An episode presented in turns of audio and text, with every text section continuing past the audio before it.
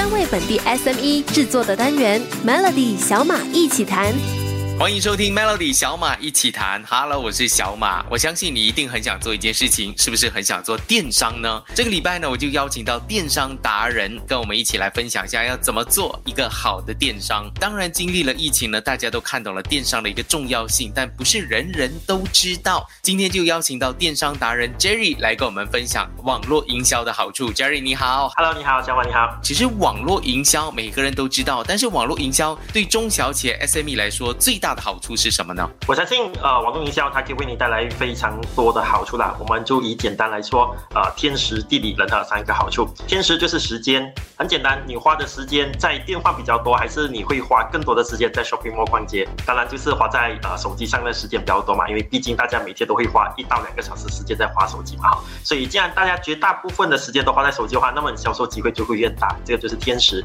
地理的话就是，诶，如果你是开一间衣服的店，那么最多可以容纳多少人？可能你整个店三十个人就已经挤到爆了，对不对？可是如果你是在线上的商店的话，你可以容纳几千甚至好几万人在同时都在你店里面选兵。那么你原本就是在做邻里的生意，那么当你在做电商的时候，你就是做全马的生意哈。然后这一瞬间，你的市场份额就从一个邻里啊，突然扩展到全马，差不多三千万的人口啊。最后就是人和啊，当然现在疫情有一些显著的上升的趋势啊，大家都会优先考虑在在家里选兵所以比较安全的话啊，大家都还是会在家里选择去线上。啊，去做这个呃购买的这个动作，所以线上它的传播也非常非常的强啊。可能你做一个宣传的影片，它突然爆红，就有非常多的人转发跟讨论，那么就可以让上百万个人去认识你，然后去跟你购买你的产品。哦，天时地利人和这三点呢，就是网络营销最大的好处了。但是我相信很多人还是想问哦，要投入做电商，感觉呃注册了一个电话号码，然后放上去，好像就可以开始做了，但不是每个人都做得好。所以做电商小白最常犯的错误是什么？呢，明天再请 Jerry 来好好告诉你。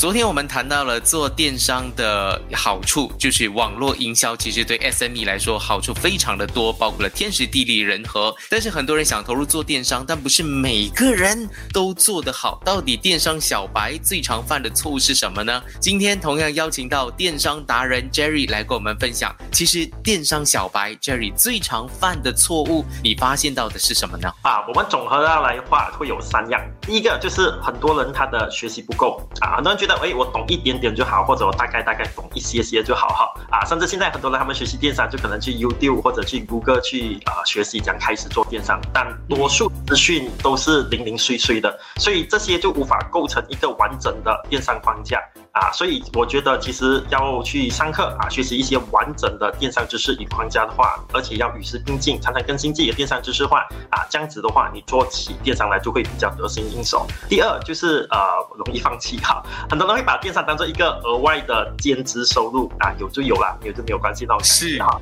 所以就很多人会看待这个电商的这一门生意，当然你会投入更多的心思跟时间哈。所以如果是抱着这样子心态的话，你这样做就在短时间内可能看。不到业绩，那么你就觉得啊，电商不好做赚不到钱了，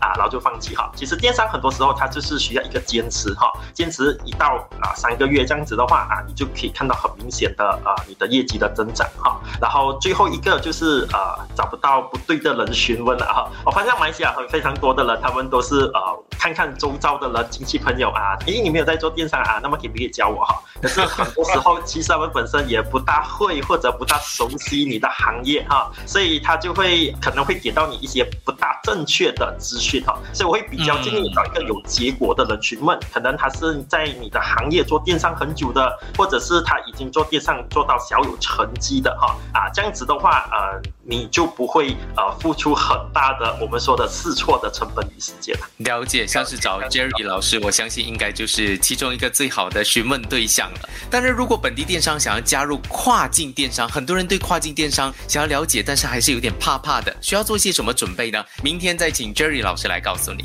Hello，，我是小马，有听这个星期的。的小马一起谈呢，就知道我们这个礼拜呢在谈电商。电商其实分的非常的多，包括了跨境电商。你了解什么是跨境电商吗？今天就邀请到 Jerry 老师来跟我们分享什么是跨境电商。Jerry 老师你好，好，跨境电商其实啊非常非常的简单，简单来说就是把国外的东西啊，然后带进来国内去卖，这就是很简单的一种跨境电商的一种解释哈。然后现在非常多的商家其实他们都想入做啊跨境电商啊，至于他们要准备什么，其实啊不大需要准备非常的东西，因为现在跨境电商的技术都非常非常的成熟了哈。所以我们这边的话，呃，把大家常遇到的就可能会是啊三个问题啦。第一个就是如何寻找一个优质的厂家配合，然后第二就是如何处理你的物流，第三就是如何处理你的金流了哈。我们先从呃寻找一个优质的厂家哈。所以如果你是在呃可能大部分的会在中国拿货哈，所以如果你是在中国拿货的话，你可以考虑啊中国有非常多的网站，尤其是像是一六八八，你可以找到非常好的一些呃货源的。呃，一些厂家哈，你可以看看他们的销量排名，呃，甚至他们有一些呃勋章啊，这些都可以让你可以更加呃简单的了解到他们哈。然后你也可以看看其他人对于这些啊厂家他们的评价啊，这样就让你更加的容易做一些判断哈。至于物流金流的话，现在其实已经是非常非常的容易了，不像以前我们做跨境电商啊很困难很难去找，现在非常多的物流金流的这些知识哈，所以让到呃这方面也非常容易解决哈。所以物流金流简单来说就是如何去寄货跟付款给你的厂家。然后物流方面的话啊，现在很多人呃犯的最大错误就是想要去比较价钱哈，想要找到一个最最最便宜的物流。可是呃我本身其实反而不大推荐用最便宜的物流了哈。我觉得如果这家物流公司它的服务很好，客服很好，处理包裹也很快的话，呃价钱就不一定要找最便宜的哈。然后至于金流，大家就更加不用担心呀，因为现在有很多很多的代付服务。甚至很多物流公司，他们都会帮你做完一条龙服务啊，连付款给厂商，他们也包起来了啊，所以这样子的话，大家就非常的便利。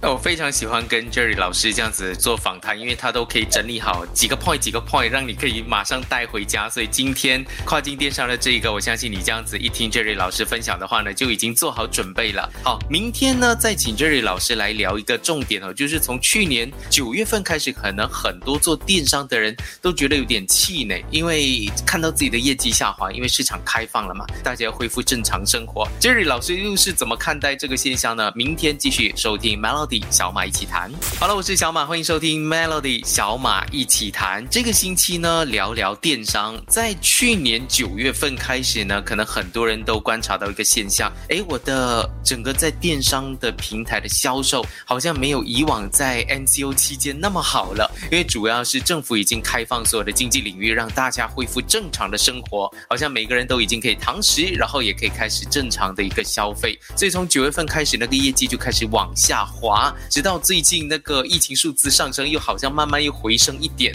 呃，这个现象要怎么看待呢？今天就邀请到 Jerry 老师来看一下这个电商业绩每况愈下的情况。所以 Jerry 老师做电商的这些呃朋友们是需要担心的吗？嗯，首先当然呃，为什么最近电商哈，尤其是从九月份啊开放开。始啊，大家可以看到明显下降，呃，下降的趋势。其实最主要的，当然就是大家想要去 shopping 了，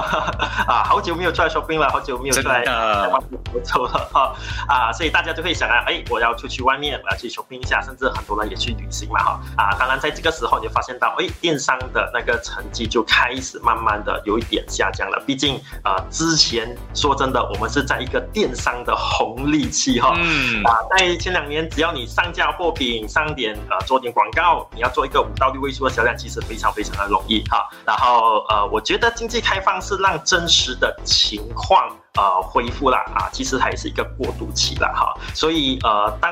大家都非常的开心的去玩所有的 shopping mall shopping 过后啊，到最后它还是电商还是会处于一个呃保持平衡的状态，然后慢慢的稳定的成长了哈，所以我觉得大家并不用担心这几个月可能你会看到你的呃销量有一点点的下降的趋势，可可是我觉得电商在马来西亚它还是一个非常稳定的一个成长的状态了哈，相信呃接下来这几个月。月，你就可以明显看到啊，你的成绩啊就会慢慢的回流上来了。嗯，所以不要因为一时之间的下滑而气馁，这样子可能前面的准备功夫就这样全盘的，就是浪费掉了。我觉得是相当可惜的。好，谢谢 Jerry 老师给的这些建议哦。当然，很多人担心就在做电商的时候就觉得经营平台很累，因为有很多的 PM chat 或者是很多的询问是要让你去费神的，所以就觉得说，哎，是不是经营一个就够了呢？还是要多管齐下才有用？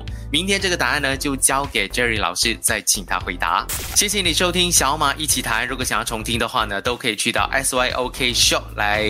点击收听。我相信每一个礼拜或者每一天的这些访问呢，都对中小企业非常非常的有帮助。像是这个星期呢，就邀请到电商达人 Jerry 来跟我们分享电商做电商的好处有什么。Hello，你好，小马你好。但是很多人担心经营一个平台就已经很费神了，如果要多管齐下的话，就觉得有难度，自己一个人也管不来，也没有这么多的精神和时间。其实要怎么样去整合各项的渠道，才能够达到一个更好的一个效果呢？Jerry，首先有三个东西你需要注意啦。首先第一个就是你要衡量自己的能力了哈。所以呃，我觉得在电商你开多个渠道的话，就很像你在开一个实体店面的呃道理是一样的啊。现在可能你在经营一间开了一间实体的杂货店，那么现在你想要开多一间的话，你会怎么做？你会两边跑，还是你会请一个人雇一间店？哈啊，所以这个就是呃，大家在开呃多个渠道面临的巨大问题。他们觉得，诶，我现在开多间店的话，我还是一个人做